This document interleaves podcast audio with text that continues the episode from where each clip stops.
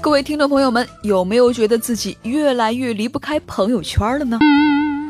研究人员用“遗漏焦虑”来形容我们对社交媒体的依赖。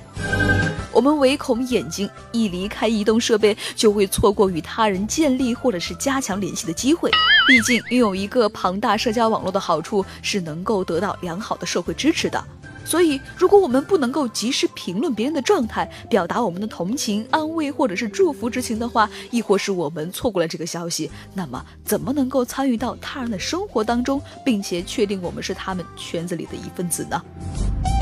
我们希望我们对信息的需求随时随地的得到满足，但是与此同时，我们也需要应对我们获取的各种信息。看到别人发布的度假或者是演唱会的照片，或者是入职、订婚，亦或是怀孕的消息，都会引起浏览者对自己当前生活状态的一个反思。同一个社交网络中的成员容易建立起相似的生活目标，比如买房、度假、跑一次马拉松，或者是参加一次志愿者活动。不管我们愿不愿意承认，我们都在拿自己和身边的人做比较。社交联系成了我们对自己是否有成就的度量。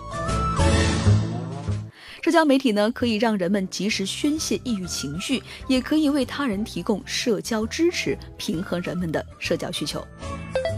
人们在线交流的朋友圈如此庞大，以至于每个受访者的圈子里呀，至少都有一名朋友经历过上述事件中的一种，这点是很重要的。因为用户与分享者关系的亲密程度，预示着这个用户是否去担心这位朋友的焦虑。总的来说，对于女性呢，看到他人经历丧子、丧友或者是丧偶呢，会感到比较焦虑；而对于男性来说呢，看到人被逮捕、起诉，或者有熟人被迫降职减薪的时候，焦虑感会更强。